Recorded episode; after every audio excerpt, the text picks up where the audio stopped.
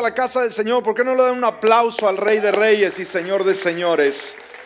Amén. Bienvenidos, bienvenida. Tome su lugar en esta hora. Tome su lugar. Póngase cómodo, cómoda eh, en este momento. Queremos de la misma manera dar una calurosa eh, bienvenida a todas las personas que nos escuchan a través de la radio. Y aquellos que nos ven a través de Facebook en esta hora, les saludamos. Manténgase con nosotros. Dios siempre tiene una palabra para su vida. Amén. Bueno, vamos a estar yendo a la palabra en esta hora. Abra su corazón y vamos a aprender algo importante eh, de la palabra del Señor. Y vamos a estar tocando en esta ocasión un tema que le he titulado Gracias por personas como Ur. Amén. ¿Cuál es el título de la enseñanza del tema en esta hora?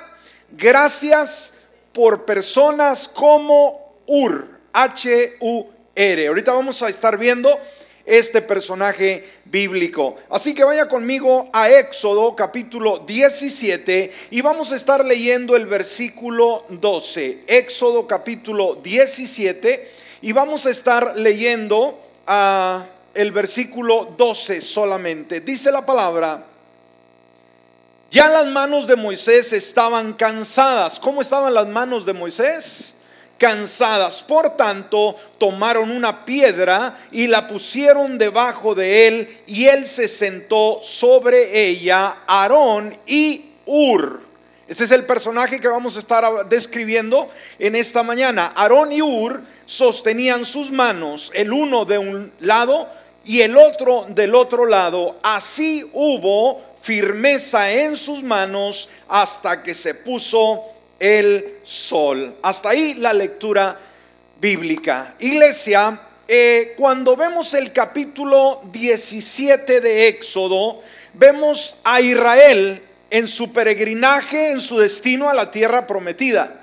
Pero en ese trayecto, para poder disfrutar la promesa que Dios les da, enfrentan, escúcheme, su primer enemigo, ¿sí? Su primer enemigo que no fue provocado, un enemigo que ah, llegó simplemente y les da la batalla. Y estos eran los amalecitas, los de Amalek. Esta era una tribu nómada del desierto que cuando Israel pasa por su territorio, inmediatamente les dan guerra. Y este mismo grupo, este Amalek, fue un pueblo que le estuvo dando guerra a Israel por siempre. Era un pueblo muy difícil. Entonces, ah, mientras dijimos Israel de una manera única viajaba a la tierra prometida, enfrenta su primer gigante. Y este primer encuentro obviamente demuestra la naturaleza de ese pueblo agresivo. Y en este mismo capítulo podemos ver algunos personajes que no son para nosotros muy conocidos. Podemos ver, por ejemplo, en este capítulo a un gran equipo, un gran equipo que lideraba eh, a Israel. Israel iba, dijimos, con rumbo a la tierra prometida y obviamente necesitaba un liderazgo capaz. Y en el capítulo podemos ver a personajes como el gran Moisés, el líder que dirigía obviamente a todo el pueblo. Y también está, por otro lado, otro personaje también sumamente importante, como fue Josué. Este era un gran guerrero que dirigía la batalla en esta ocasión. Y también se encontraba el sumo sacerdote Aarón. Entonces podemos ver, estos eran personajes grandes, eran personajes que marcaron la historia, el gran líder, el gran guerrero y el gran sumo sacerdote. Ahora dijimos, estos, estos personajes estaban clasificados se ganaron una honra, un lugar en el ah, lugar de la fama, los héroes de la fe, obviamente por su liderazgo trascendental, por su capacidad de liderazgo para el pueblo. Sin embargo, hay otro hombre mencionado, escúcheme, en estos versículos que necesita nuestra atención, ¿sí? Y este hombre, a diferencia de los primeros tres, no era muy popular. Amén. Este último hombre, dijimos, ¿no era qué? Muy popular. ¿A cuántos de ustedes les gusta ser populares? Estar en, las primeras planas, estar siempre eh, eh, en los lugares de preeminencia. Bueno, hay gente que le gusta ese puesto, pero sabe, también los que no salen día con día en, en los lugares públicos, en los lugares de preeminencia, también son útiles y son de gran bendición para Dios. ¿Cuánto lo creen? Muy bien, y este hombre tenía su propio nombre y se llamaba Ur. ¿Cómo se llamaba este personaje? Ur. Entonces, este hombre es alguien que surge aparentemente de la nada, ¿sí? Simplemente surge por ahí, pero hace un gran trabajo. Fíjese, sale del anonimato mas sin embargo hace un trabajo excelente y de la misma manera como lo hace, vuelve una vez más a, ese bajo perfil en el cual no es popular, en el cual inclusive ni la Biblia eh, dedica un gran espacio hablando más de su biografía. La iglesia, eh, perdón, la Biblia calla con respecto a la biografía de este personaje.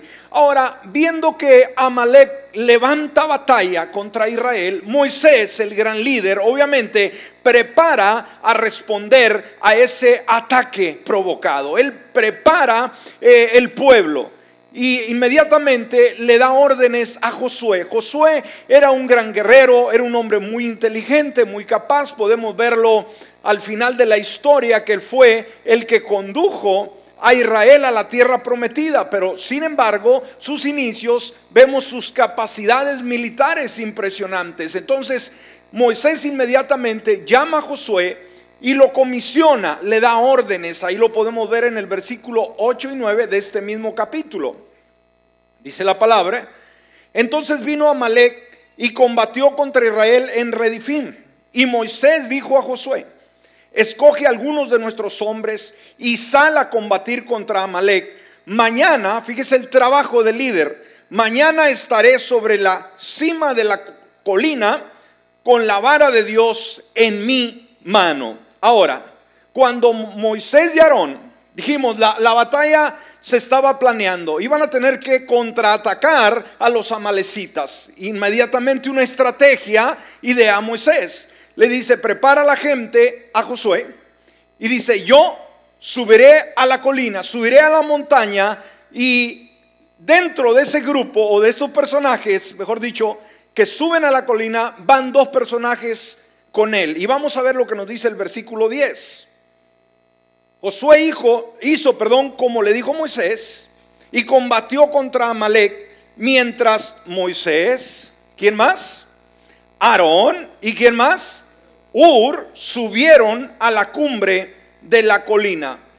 Ahora, dijimos, dentro del grupo de estos tres, Moisés, Aarón, iba Ur. Una vez más, Moisés era muy popular. Aarón era muy popular en el ambiente, ámbito religioso, pues era el sumo sacerdote. Pero Ur era nadie, aparentemente no era popular, no era conocido, no era una persona que todo el mundo dijera, wow, este es Ur. Y sabe, este personaje insignificante, ponga mucha atención a esto. Usted quizás se pueda identificar con, con Josué, con David, con Salomón, con los grandes hombres, los grandes héroes de la fe. Pero no quiere identificarse con alguien que no es muy popular alguien que no es muy conocido, alguien que, la gente pues no reconoce. Pero déjeme decirle, de cada uno de estos personajes todos aprendemos algo. ¿Qué representa Ur? Escúcheme bien. Y si está apuntando, es bueno que lo apunte. Simplemente Ur representa un importante grupo de personas dentro de la iglesia. ¿Me escuchó lo que dije? ¿Qué representa Ur? Un importante, no, no alguien importante, alguien eh, no nada importante, sino muy importante grupo de personas dentro de la iglesia.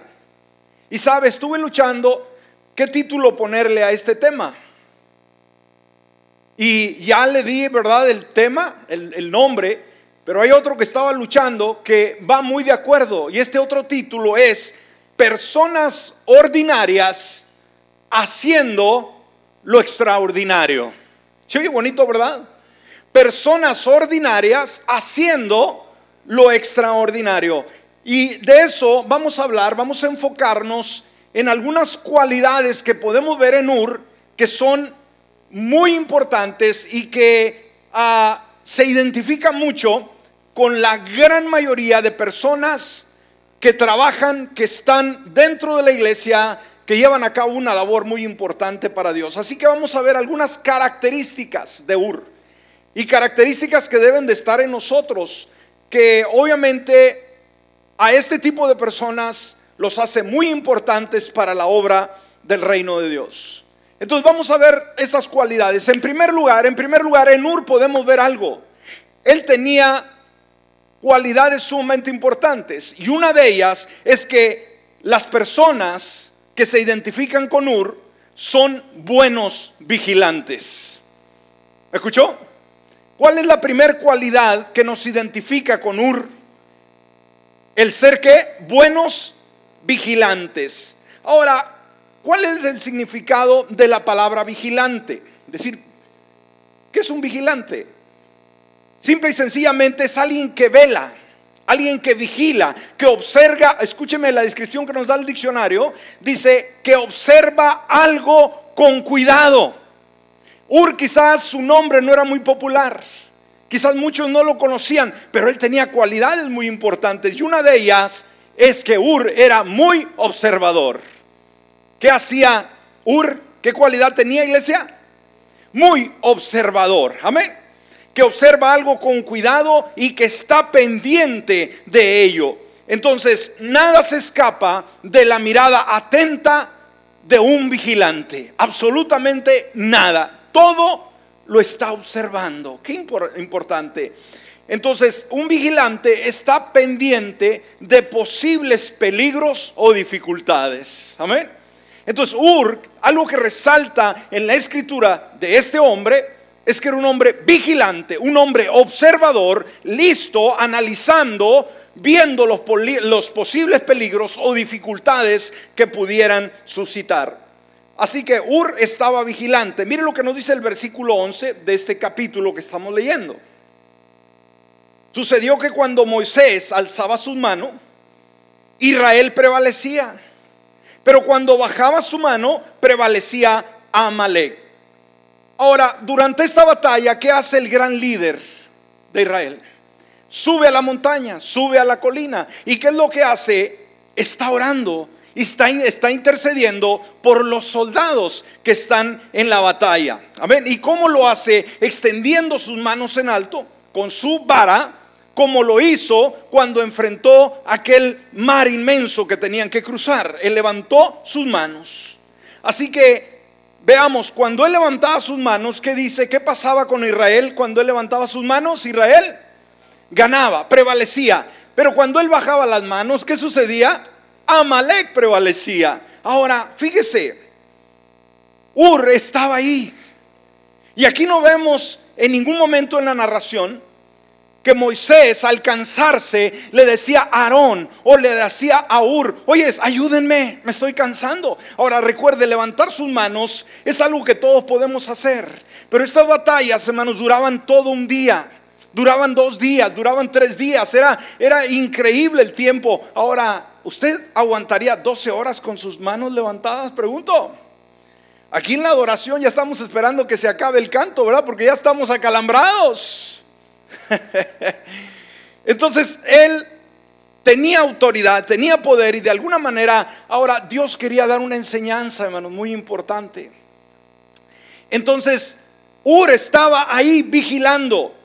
Y Ur no solamente estaba presente, él era perceptivo. ¿Cómo era Ur? Perceptivo, decir, ¿qué es esa palabra, pastor? Bueno, el diccionario define perceptivo como aquel que tiene virtud o propiedad de percibir. Alguien que puede percibir, alguien que puede darse cuenta, alguien que, que no pasa desapercibido. Alguien que está en el momento, alguien que está en el instante y, ah, percibe lo que aprecia con sus sentidos, con su inteligencia. ¿Se ha dado cuenta que hay gente que percibe las cosas cuando hay una, señal de peligro, cuando hay una, ah, un cauce, cuando hay un lugar que es peligroso? La persona es perceptiva, o sea, está ahí, está al tanto de lo que está pasando. ¿Usted tiene cuidado, por ejemplo, del fuego? ¿Cuántos tenemos cuidado del fuego? ¿Quisiéramos que nuestra casa se quemara? No. Y a veces las esposas están cocinando, ¿verdad? Y a veces descuidan la, estufa. A lo mejor se le queman los frijoles. Se le quema el guiso, ¿por qué? Porque ah, a lo mejor anda muy ocupada o a lo mejor está muy atenta en el Facebook, no sé. Wow, uy. El asunto es que algo pasa y usted tiene un sentido del olfato, ¿no? Que dice, oyes, vieja, ¿no dejaste algo en la lumbre? Y, nos levantamos, ¿verdad? Y sí, ya está casi ardiendo, ¿verdad? La olla de frijoles. Entonces hay otros que a lo mejor no huele nada y se les quema la casa. ¿Por qué? Porque no estuvieron en el momento, en el instante, viendo lo que estaba pasando. Entonces es esa, el ser perceptivo es apercibir lo que ah, se aprecia con los sentidos y obviamente con la inteligencia, Entonces, ¿qué hacía Ur? Simplemente estaba observando los cambios y porque era un hombre que estaba vigilante, que era perceptivo, ¿de qué se dio cuenta, hermanos? ¿Qué alcanzó a darse cuenta Ur en esa situación? Que cuando Moisés, ¿qué pasa? Levantaba las manos, Israel prevalecía. Pero cuando las bajaba, Israel iba perdiendo la batalla. Entonces él estaba observando.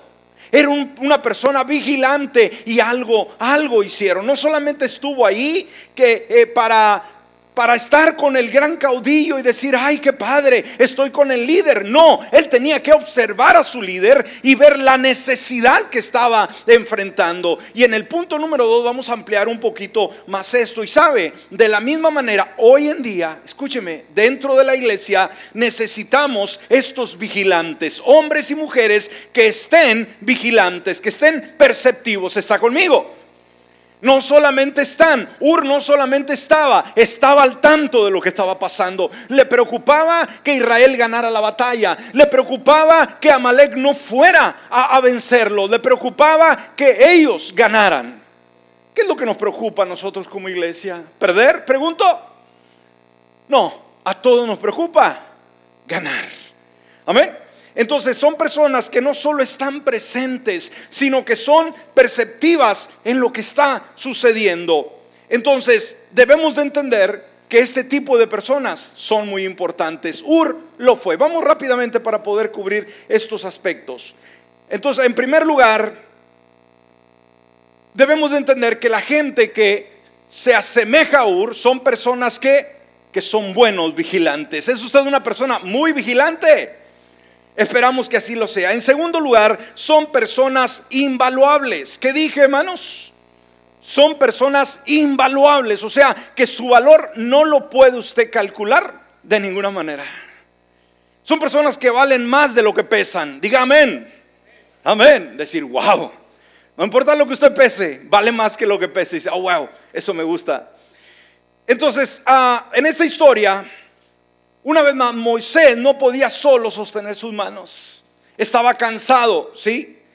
Y al hacer eso, obviamente, los amalecitas iban a ganar la batalla. Sin embargo, estuvieron Aarón y Ur, y estos que, hicieron, se adelantaron y levantaron las manos de Moisés hasta que se pudiera ganar la batalla. Una vez más, Ur era un personaje perceptivo, un hombre que vio el problema y dijo, oye, aquí se ve algo raro. ¿Dónde está el secreto para lograr la victoria? Que Él mantenga las manos en alto. Entonces, ¿qué vamos a hacer? Ahí está el asunto. La, la pregunta del millón, como se dice, no es ver la situación como se está viendo, sino cómo puede mejorarse. Una vez más, ellos querían la victoria. Entonces ahí se adelantan Ur y Aarón a poner una piedra, en primer lugar, para que se siente Moisés.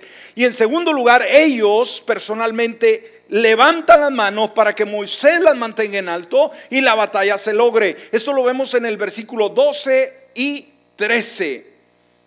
Dice, ya las manos de Moisés estaban cansadas. ¿Cómo estaban las manos del líder? Cansadas. Por tanto, fíjese, aquellos que estaban vigilando.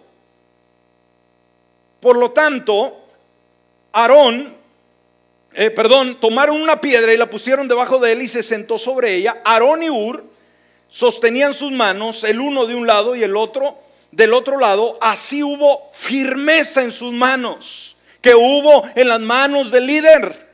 Firmeza cuando Ur y Aarón sostuvieron sus manos hasta que se puso el sol. Versículo 13. Y así derrotó Josué a Amalek y a su pueblo a filo de espada. Ahora, la tarea que llevó a cabo Ur, de acuerdo a las narraciones bíblicas, puede que para ti no sea muy significativa. A ti te llama la atención quizás el trabajo que hizo Josué, por ejemplo, que si él enfrentó eh, a los amalecitas en la batalla, en serio. Decir, Ur estaba ahí arriba en la montaña de cobarde. No, para usted aparentemente no sea significativo, pero recuerde, recuerde, Josué estaba enfrentando a los enemigos. Amén. Pero ¿de qué dependía la victoria o la derrota? No dependía de Josué, no dependía de la capacidad de su ejército, dependía de qué? De que las manos de Moisés estuvieran arriba o estuvieran abajo. ¿Me escuchó? Ahora, Dios así lo definió. Dijimos, Dios usa situaciones para darnos grandes lecciones. Dios así lo estableció. Entonces, Josué no sabía lo que estaba pasando arriba. Él estaba enfrentando a sus enemigos, pero Ur sí sabía y dijo, depende de que las manos estén en alto para que Josué no muera, para que el ejército de Israel no sea muerto en la batalla. Entonces, alguien, alguien tenía que hacer algo. Y este hombre insignificante se le ocurrió la idea de decir que se siente nuestro líder y vamos a sostener las manos. Entonces Josué no se daba cuenta. Israel peleaba con toda su fuerza, pero no sabía que había un hombre allá arriba que no tenía nombre, por así decirlo, que no era un hombre muy popular, pero que estaba muy conectado en que Israel ganara la batalla. ¿Está conmigo en esta hora? ¿Alguien está entendiendo esta palabra en esta mañana? Ahora, escúcheme, si no hubiera sido la intervención de este personaje, ¿qué hubiera pasado con Israel? Dígame usted, sencillo, hubieran perdido la batalla. Wow, y no dependió de Josué ni de Moisés, porque Moisés ya no podía con sus manos. ¿Me explico?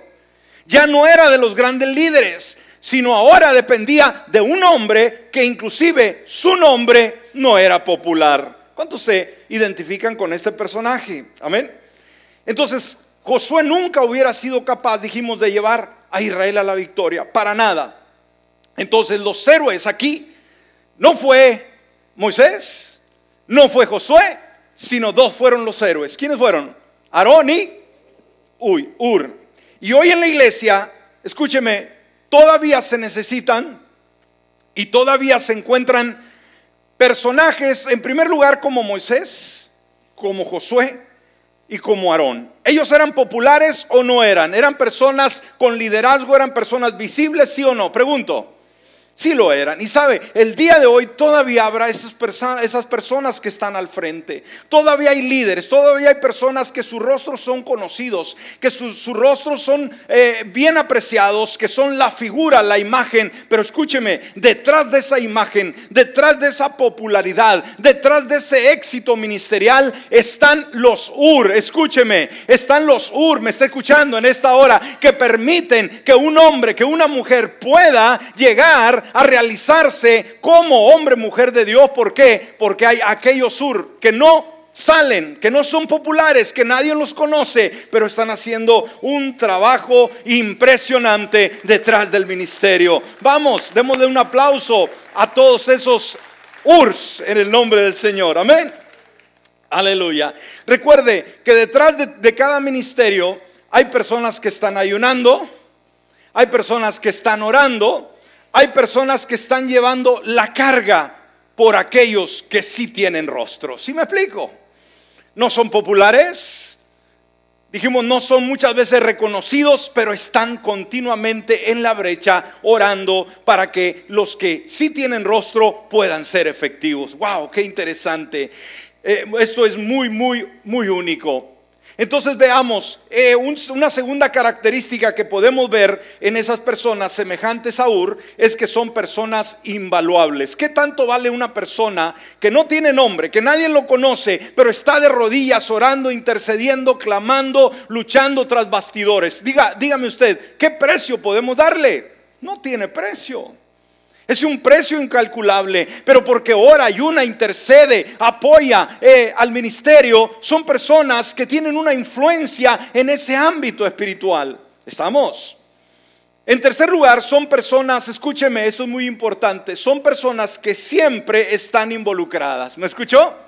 Aquellas personas que se parecen a Ur son personas que siempre están involucradas. Y sabe, agradecemos a Dios aquí en la iglesia por el gran equipo de voluntarios que tenemos. Amén. Que le dan el colorido, que le dan una textura, que le dan una forma tan especial a esta iglesia. En la reunión ah, de voluntarios hemos tenido 60 voluntarios. ¿No puede dar usted un aplauso al Señor en esta hora? Wow. 60 voluntarios que siempre están involucrados. ¿No es esto algo lindo? Somos una iglesia privilegiada, que tenemos un promedio, ¿verdad? De este tipo de personas que están continuamente involucradas. Ahora, eh, debemos de entender, Ur era un gran líder, pregunto. Ur era un gran líder reconocido en la nación. No, no era muy reconocido. Ahora, ¿era un gran general del ejército como Josué? No, no, no. ¿Era un gran sumo sacerdote como Aarón? Tampoco. Eh, ¿Era un gran guerrero del ejército de Israel? Pregunto. Tampoco. Él solamente era Ur. Solamente era Ur. Sin embargo, en este día, en ese día fatal de esa gran batalla, hermanos, había, escúcheme bien, ponga mucha atención a esto. Había algo que Ur podía hacer y simplemente lo hizo. Amén. ¿Me escuchó? En ese día que marcaría la pauta, imagínense, era el primer enemigo que enfrentaba a Israel. De esa batalla dependía el ánimo, el entusiasmo de Israel para seguir y conquistar o si no desmayar. Era clave. Entonces todos estaban en sus puestos, todos estaban haciendo su trabajo. Dimos Josué allá peleando cuerpo a cuerpo, Moisés intercediendo, mas sin embargo Ur tenía un trabajo muy importante, no en el campo de batalla. Amén. No el hombre visible en la, en la cumbre. Él tenía un trabajo especial para él en ese día. Porque era vigilante, se dio cuenta. Dijo, de los brazos Moisés depende la victoria o depende de la derrota. Yo estoy aquí, Moisés está allá, los guerreros están allá, pero yo estoy aquí.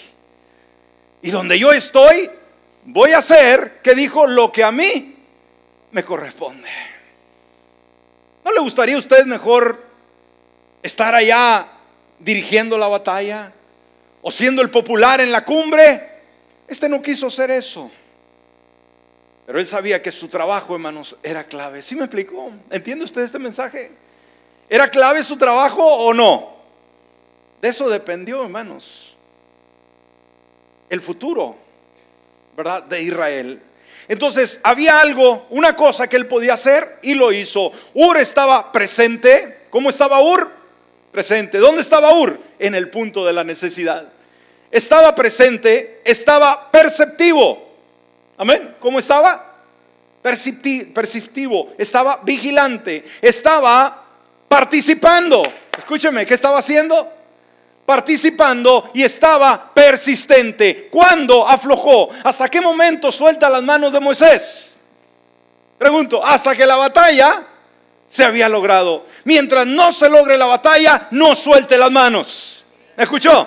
Aleluya. Entonces, escúcheme bien, no todos pueden predicar, esto debe usted entenderlo. No, pero es que yo quiero ser pastor, yo quiero estar en el púlpito, yo quiero salir en Facebook, o yo quiero ser el músico principal, yo quiero ser el vocalista, la vocalista, yo quiero ser el guitarrista, el baterista, yo quiero ser la persona que sobresale. No todos tienen que predicar. ¿Me escuchó? No todos tienen que cantar, no todos tienen que tocar un instrumento. Por lo tanto, ya sé que, que, seamos una parte visible de la iglesia o no lo seamos, todos somos parte de un cuerpo y que tenemos una función sumamente importante. Amén. Usted puede decir, a mí nadie me reconoce. Nunca, ni siquiera saben mi nombre. Bueno, Hermanos, la biografía de Ur pasa desapercibida. Usted busque la historia de Ur, no va a encontrar absolutamente nada, muy poquito de él. ¿Por qué cayó? Dios. Vea usted la historia de David, hermanos. Es el hombre que más capítulos le dedica a Dios a su biografía, a David, vea usted, Abraham. Pero Ur, nomás su nombre pasó desapercibido y algo que resaltó fue este hecho. Mas, sin embargo, hoy lo estamos analizando. Y por último, por último, para cerrar, esto es el postre, esta es la cereza en el helado. ¿Escuchó? Son personas que sus vidas simplemente son una gran inversión. ¿Me escuchó? Personas como Ur son personas que sus vidas son una gran inversión. ¿Entiende usted la palabra inversión? Inversión, hermanos, no es gastar. Una cosa es gastar, otra cosa es invertir. Cuando invertimos, estamos nosotros sembrando de alguna manera para un día cosechar. Lo que usted hace para Dios no es algo que usted está derrochando, lo poco o lo mucho que haga en el lugar público o en el lugar privado, lo que usted haga es una inversión. Y usted, cuando invertimos, ¿qué pasa? Vamos a, vamos a cosechar. ¿Está conmigo? Ahora, mientras Ur vivía su vida, hermanos, desarrollaba su ministerio a su manera, realizaba todo lo que Dios le pedía a él en particular, escúcheme, otros estaban observando. ¿Me está escuchando?